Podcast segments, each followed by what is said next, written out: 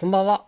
この前、金曜ロードショーで、えー、リトル・マーメイドをやってたんですね。ディズニーの、ディズニーの人魚姫のやつですね。おそらく実写化、実写版の映画が、あの、最近放映されるよっていうところで、えっ、ー、と、アニメ版がテレビで放送されたんじゃないかなと思うんだけど、リトル・マーメイドを見ているうちに、ちょっと、あの、リアルな魚見てみたいなと思って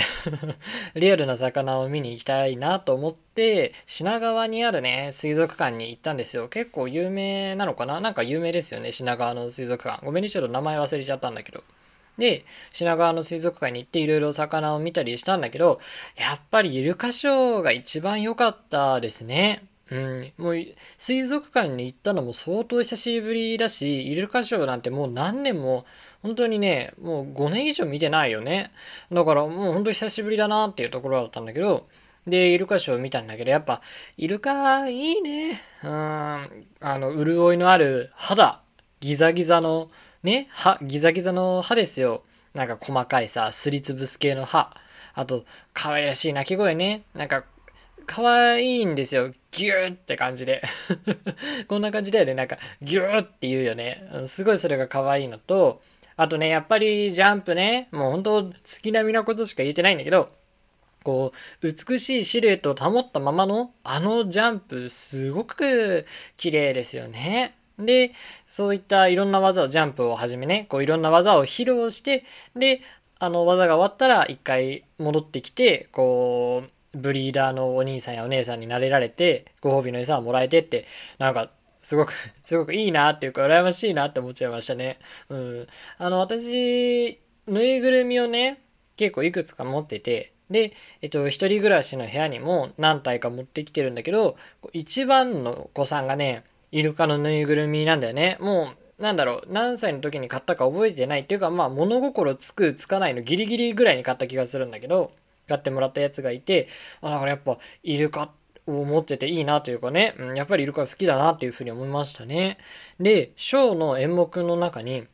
まあ、演目の中にっていうか、そのショー全体が、まあ、スプラッシュっていうね、こう水をバンバンかけますよっていう、そういう目的のショーだったのよ。で、まあ、私はちょっと、なんだ、その水族館の後にも行きたい場所があったから、ちょっとここでびしょびしょになるのは困るなと思って、絶対に水のかからない透明の席で見てたんだけど、あの、結構かかるね。確かね、8列ぐらいあるんですよ。こう、8列ぐらい席があって、で、こう、1、2列目は、まあ、当然濡れるかなと思うんですけど、結構ね、6列目ぐらいまで水が来るんだよね。まあ、私は、あの、8列目にいたから大丈夫だったんだけど。で、もう本当にすごくてさ、ジャンプはもちろんなんだけど、こう、ヒレでね、ヒレっていうの？ヒレ、あの、我々で言うところの手に当たる部分で、こう、水面を何度もはたいてっていうね、そういう技も見せてくれてね、まあ可愛かったけど、前の人めちゃくちゃ濡れてましたね。で、なんていうかね、まあこれは、あのー、本当に見た感じだから実際にどうかはわかんないんだけど、あの、イルカがね、すごい水をかけて、で、こう、客がさ、お客さんがこう、水がかかって、こう、わーってなってるところを、なんか楽しんでる？お客さんの反応をイルカも楽しんでやってってるんじゃないかなっていう気がね、なんかしたのよ。うん。ただ、そういうことをやったら、なんか、何、餌がもらえるっていう、それだけじゃないような、だから、こう、いわゆる報酬系に支配された行動っていうだけではない気がしたんだよね。何かこう、お客さんの反応を、イルカ自身も楽しんでるような、こう、わちゃわちゃしてるのを楽しんでるような気がしてね。で、こう、もしそうだとしたら、まあ、やっぱり水族館のイルカってこう、野生のイルカに比べたら、まあ、水槽もね、きっと大きいは大きいんだろうけど、海に比べたらそれはちっちゃいじゃないですか。で、こう生まれてから死ぬまでずっと水槽の中にいるしかなくって、まあもちろんね、水族館もすごくいい環境ですよ。あの、敵とかね、そういう障害物も少ない。だけども、あんまり自由じゃない。それってイルカにとっては、あの、自然界にいることと、あの、プールにね、水族館のプールにいることとどっちが幸せかっていうのは分からないけども、まあ、プールにいたら、プールにいたで、まあ、ちょっと狭いかもしれないけど、こう、食べるには困らない。で、そういったショーで輝けるっていう、なんていうか、置かれた場所で輝くって、あの、こういうことなんだなっていうのをすごくイルカを見て感じましたね。それでは始めていきましょう。理不尽な世界へのアラビアンナイト。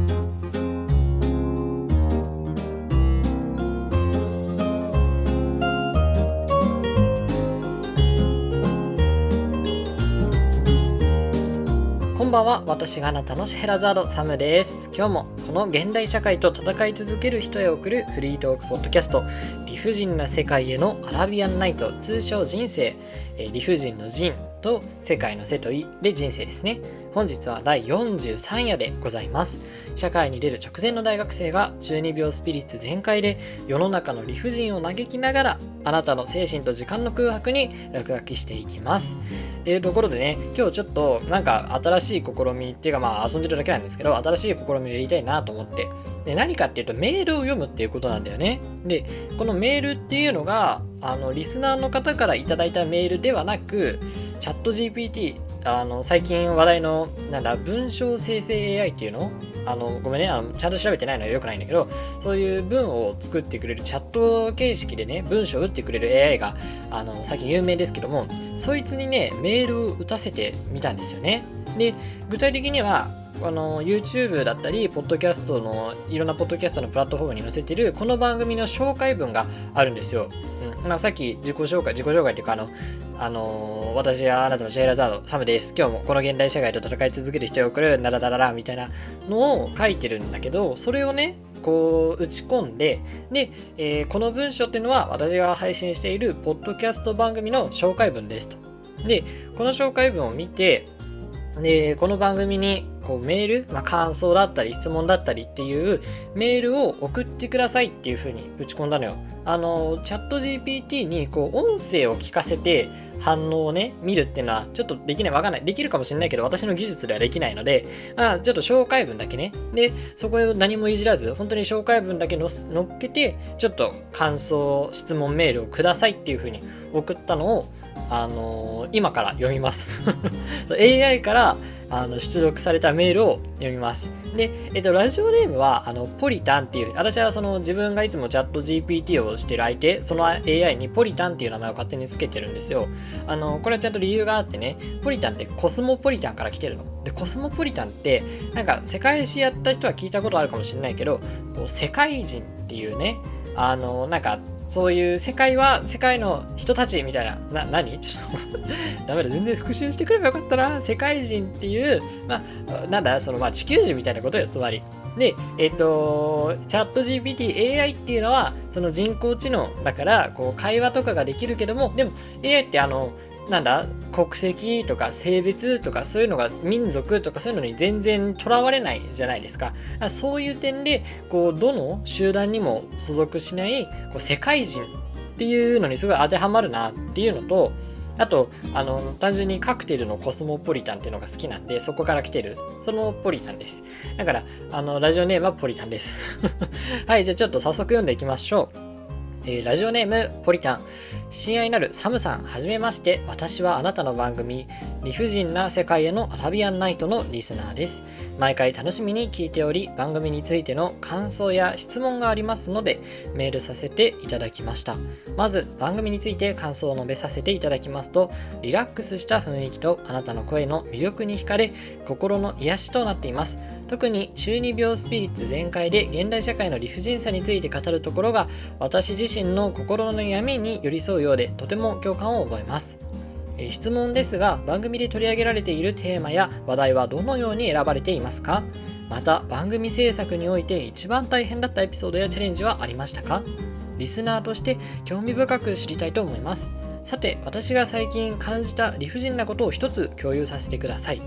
最近私の職場では労働時間が長くなり、休息の時間が不足しているように感じます。私たちは人間であり、休息や自己のケアが必要ですが、現代社会では働きすぎが当たり前とされてしまっているように思います。あなたはこのような現代社会の理不尽さについてどのように感じていますか？また、リスナーの中で同じような悩みを抱える方がいた場合、どのようなアドバイスを送りたいですか？長文のメールになりましたが、ぜひお時間のある時にお返事いただければ幸いです。引き続き番組の配信を楽しみにしております。心からの感謝を込めて。えー 面白いね。いや、なんか、なんだろう、本当にラジオメール、なんだろう、ラジオメールっぽさっていうのが分かってるんだよね、やっぱり。あの、どっちかっていうと、その、なんだ、若者が聞くようなそのアイドル番組のラジオメールっていうよりは割とあの、なんていうの、中高年、んなんていうのかな、その中年以上向けの、割とベテランのラジオパーソナリティの方がやってる、あの番組のメールみたいでしたね。すごく文が丁寧というかさ、あの親愛なるサムさんとか心からの感謝を込めてってね、そんな背景、敬軍みたいなね、やるんだね。で、まあ、あとは、あれだね、私自身の心の闇にとかさ、あの、私たちは人間でありみたいな、ちょいちょいこう あの、皮肉を感じるワードが散見しますね。うん、で、やっぱり、紹介文だけでさ、実際の音声を聞かせているわけではないから、こう、あまり具体的な、その、感想について具体的ではないよね。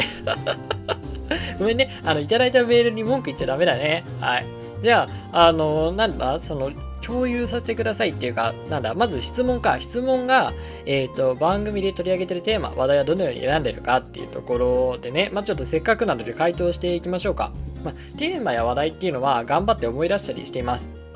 私ね、なんか最近気づいたんだけど、エピソード記憶っていうのかな、こう、なんていうの、その、出来事みたいな、そういう記憶って意外と今までの人生の覚えてるんですよ。そのちっちゃい頃から今まで。だから、こう、今までの人生の中で、あの、なんか自分的に、あ、ちょっとなんか面白かったなとかさ、割とインパクトがあったな、みたいなエピソードをこう思い出して、えっ、ー、と、やってます。で、えっ、ー、と、さっきの水族館の話みたいに、こう最近あった出来事とかも、あの、できるだけ話すようにしてますね。で、その最近あった出来事とかで言うと、私ね、あの、なんか黒いメモ帳があってね、で、それをね、絶対持ち歩くようにしてるの。で、それは、あの、何でも書いてそのラジオに、ラジオのネタに、ポッドキャストの話題になりそうなことももちろん書くし、そうじゃない、もう本当に何かを見たり、聞いたり、感じたりした時の思いっていうのをもうとにかく書く。もう本当に無秩序でいいのよ。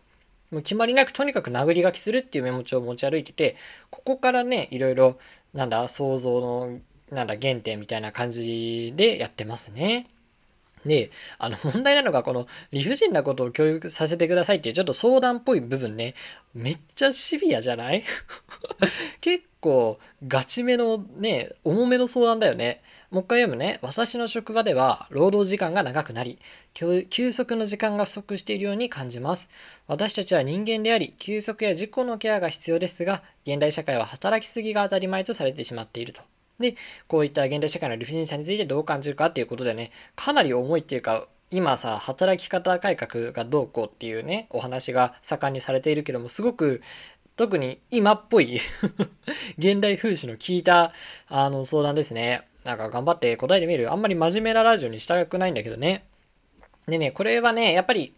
その価値観っていうのかな、時代的な価値観もあると思うんだけど、このね、労働時間が長くなるっていうのが、こう、頑張った時間が長ければ長いほどいいみたいな部分があるのかなって思うんですよね。で、これって、例えば、昔の CM でさ、そのサラリーマンが、なんだ、そのもう24時間寝ないで働くための栄養ドリンクみたいなのがあったりっていうので、こう昔のねその昭和の時代にすごく根付いた国内にねすごく根付いてしまった考え方だと思うし私自身もどっちかというとそっちなんですよ。その運動部乗りとかはすごく嫌なんだけどでも私やっぱりこう時間であの自分に自信をつけるっていうかねうんと、例えば勉強とかもそうですよ。中学生、高校生のテスト、受験とかっていうのは、やっぱりこうたくさん勉強をしてねでもちろん勉強時間を確保した方が勉強できる量は増えるじゃないですかでもあの休憩を入れた方があの頭に入る効率は良くなるよね。っていうのももちろんそれはその通りだと思う。でも私はそのとにかく量をこなすことで、まあ、自分の体が壊れないぐらいにね量をこなすことで、まあ、もしかしたらもしかしたら効率はね、多少悪くなってるかもしれないけど、あの自分はこれだけ頑張った本当に全然休まないで、もうがっつり何日も何時間もやったぞっていうのを自信にして、で、あの、本番のテストに向けて頑張るっていうのがすごく自分のやり方っていうかね、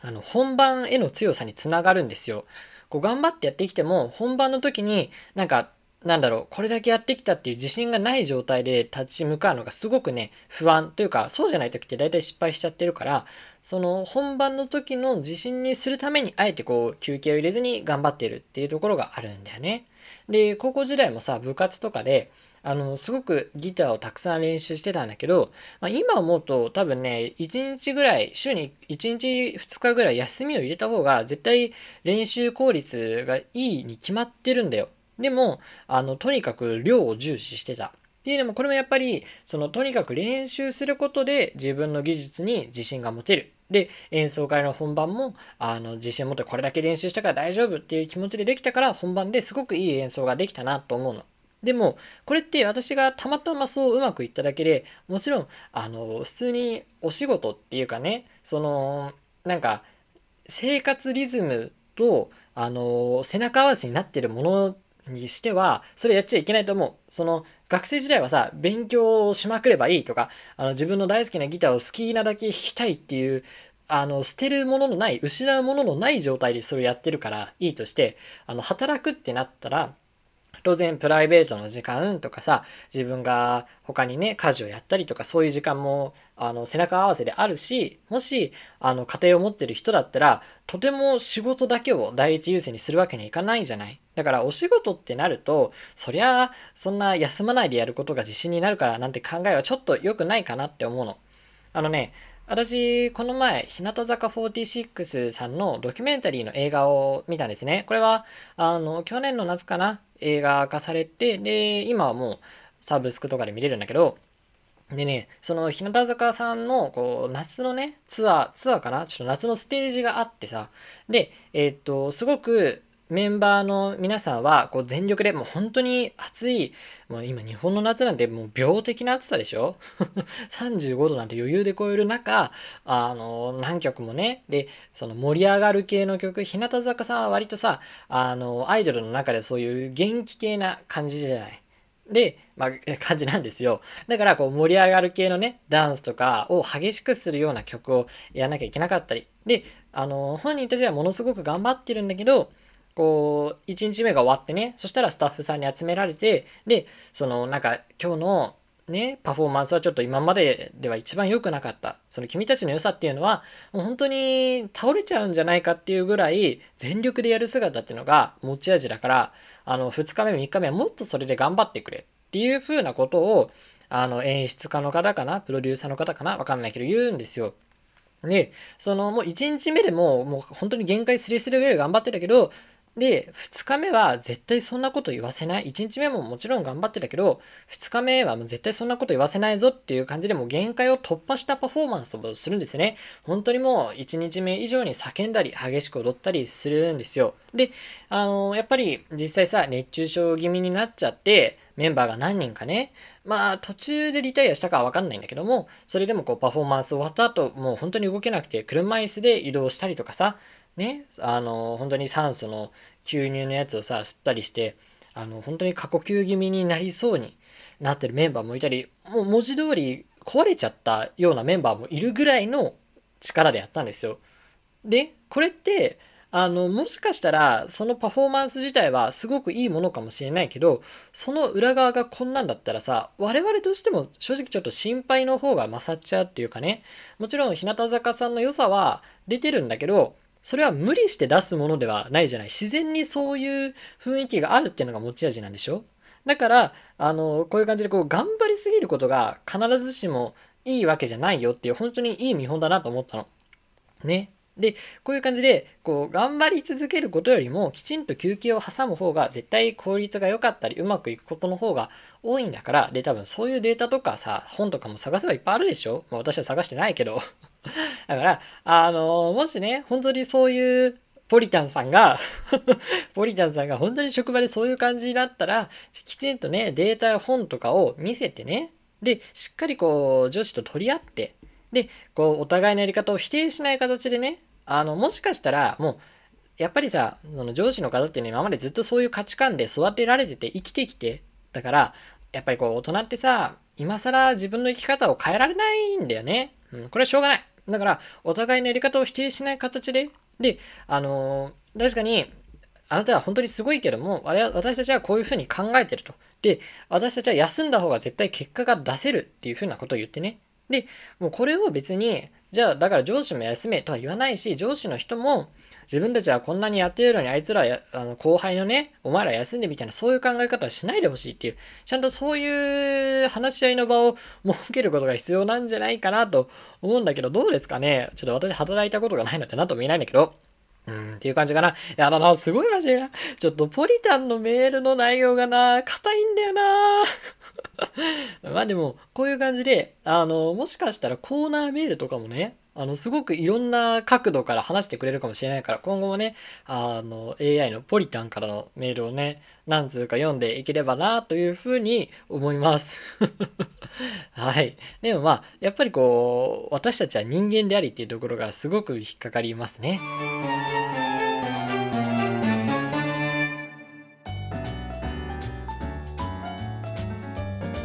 チャット GPT と話していたら日が暮れていました友人な世界へのアラビアンナイト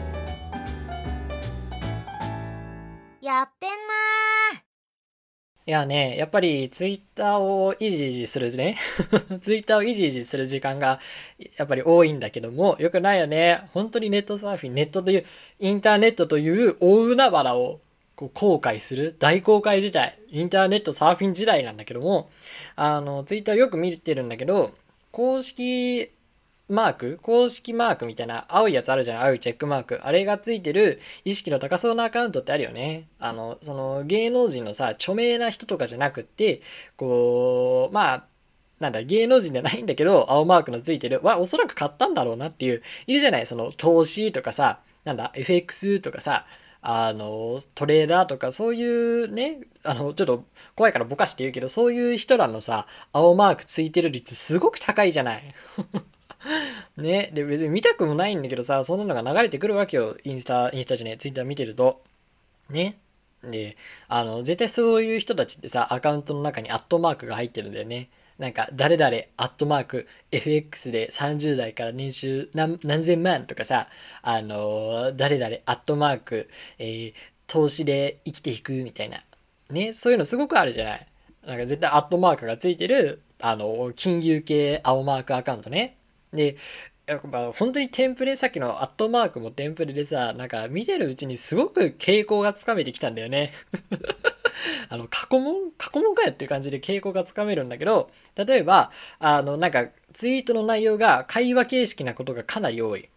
例えばさ、あの、なんていうの？あの、この前、会社の後輩と飲み会していたら、会社の後輩が PayPay の残金がなくなってしまったと言っているので、私は PayPay の残金なくても PayPay 使えるよというふうに言ったら、後輩は鍵括弧みたいな感じで、で、あのー、これ会話形式にする。で、なんか後輩とか、あの同僚とかを出す。で、なんか自分がその教えてあげる側みたいなね。で、しかも、あの、さっき鍵括弧で止めたようにさ、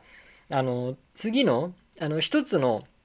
あの、箱で終わんないで、そのリプランに続きを書いて、で、そのリプランの続きを読ませるために、なんか変なところで区切るみたいなね。なんか、んかすごく、すごいなのよ。それは、金融系青マークアカウントだけじゃなくて、こう、続きを読ませるように、こう、策略されたツイートを見るのが私はすごく嫌だ。そういうのを見ると絶対に続きのツイートは見てやらないぞっていう気分になっちゃう。ひねくれてるね。本当に良くない。世界を愛さなきゃいけないのに。で、えっと、そういう続きを読みたくないし、で、あの、そう思ったら逆に、なんか今、青マークつけるとあれでしょ？ツイッターさ、ツイッターって一つのツイートが200だか400字制限だけど、そういう制限なくめっちゃ書けるんだよね。でもさ、で、その最近よく見るのがそういう制限を突破した、うん、超長い金融系ツイートね。本当に見てられない。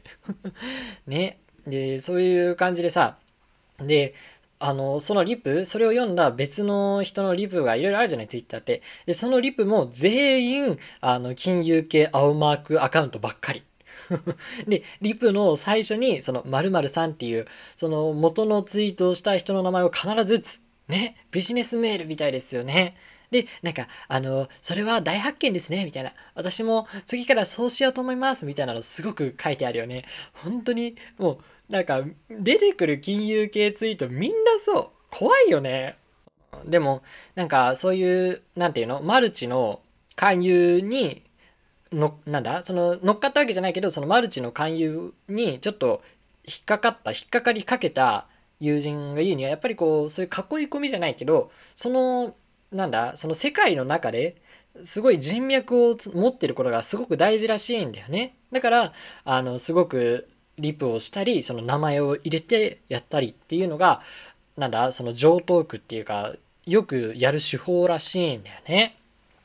ねえ、気持ち悪い。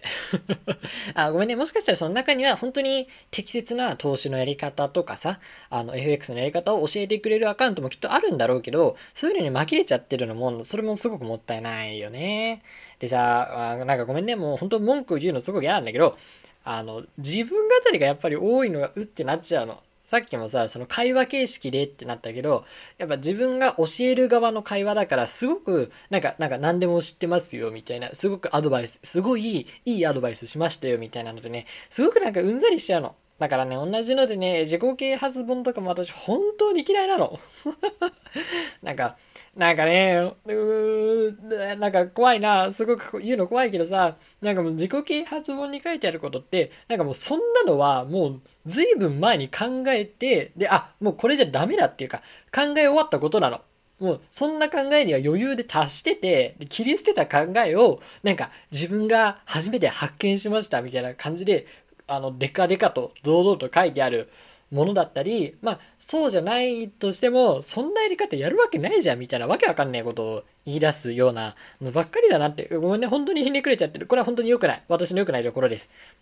でね、そういう自己啓発本ってやっぱり何冊か読んだことあるんですけど、こう、不可解な、不快な、不快で不可解な自分語りばっかりなんだよね。で、なんか本当に印象深いのがね、あの、ちょっともう何の本だったかさっぱり忘れちゃったけど、こう、自転車のエピソードがあって、で、そのなんか、なんだ、自分がどういう人間かを説明するみたいな章で、ね、その、その本の執筆者が、こう、街中歩いてる時に、こう、すごくね、風の強い日、もう暴風の日で、で、もう自転車がこう、ブワーッと倒れちゃってた。だって、そのまあ自転車置き場、駐輪場だったのかな？で、自転車がこう、ブワーッと倒れちゃってて、で、おばちゃんがさ、こう、ね、自分以外の自転車もね、こう優しさで、こう、せっせと立て直していたわけよ。でも、あのー、その著者はね、その僕は、そのおばちゃんが自転車をこう一つずつ立て直している姿を見て、私はその逆側から、そのおばあちゃんが立て直した自転車からどんどんどんどんまた倒していきました。みたいな。ね？で、そしたらおばちゃんは僕に向かって、その、いや、私がせっかく直してるの何やってるのというふうに怒ってきたけど、もう僕はなんか本当にこの人は全然、あの、バカなんだな、みたいに思いました、みたいなのを言ってて、え、信じられねえと思った。よくそんなことができるし、書けるなと思った。あの、その人が言うには、なんかもう風のすごく強い日だから、もう風が強いから自転車倒れてしまった。で、おばちゃんは頑張って自転車直してるけども、でも、あの、まだ全然暴風は続くから、いずれまたもうね、すぐ倒れてしまう。また倒れてしまう。で、こう、た、なんだ、倒れる瞬間が自転車が傷つくんだから、もう一回立て直して、で倒れてっていう、その倒れる機会を作っちゃってるから、もうチャリは倒したまんまにしといた方がいい。だから僕は、えー、風に倒される前に、もう一度こう、手でね、傷つかないように倒していったんだっていうことを言ってて、まあ、その考え自体はわからないではない。確かに、おばちゃんの言ってることは効率は良くないかもしれないよね。そういう、また風が吹くってことを考えたら、確かに、あの、倒しといたまんまの方が、まあ、自転車にとってはいいのかもしれない。だけど、そう思ってるなら、ちゃんとその事情とかも言えよっていうかね。そりゃ、人が頑張って立て直してるのをさ、また無言でどんどんどんどん、ね、倒していくなんて、そりゃおばちゃんも、てか、私も怒るよ、そんなことされたら。すごい嫌じゃん。で、なんか、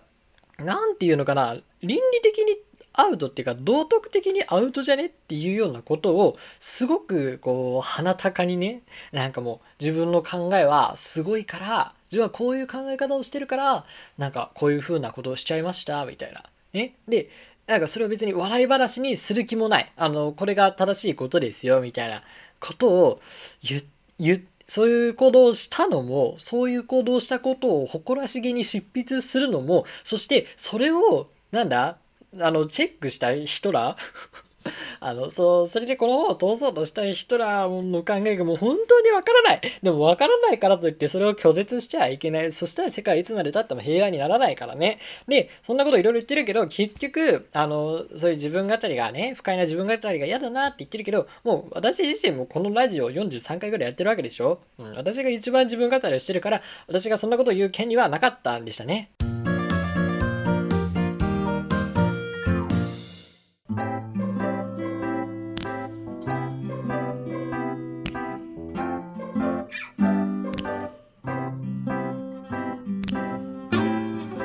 不尽な世界へのアラビアンナイト、そろそろお別れのお時間です。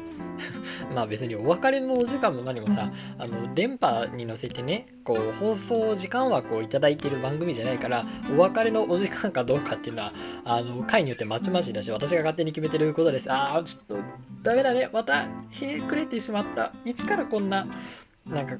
高校までは結構性善説っていうかね、そういう感じの人だったから、そういう感じにちょっと戻りたいなっていうか、そんな感じです。さて、この番組では、普通た感想とか質問のことですね、やコーナーメールを募集しております。概要欄の、えー、URL、Google フォームのリンクを貼ってあるんですけど、それとか、あと YouTube のコメント欄にて受け付けているので、ぜひ送ってくださいね。Twitter もやってます。ハッシュタグ人生、カタカナで人生です。ハッシュタグ人生で感想をつぶやいてください。次回の話は、今宵のものよりもっと心躍りましょう。それでは、良い夢を。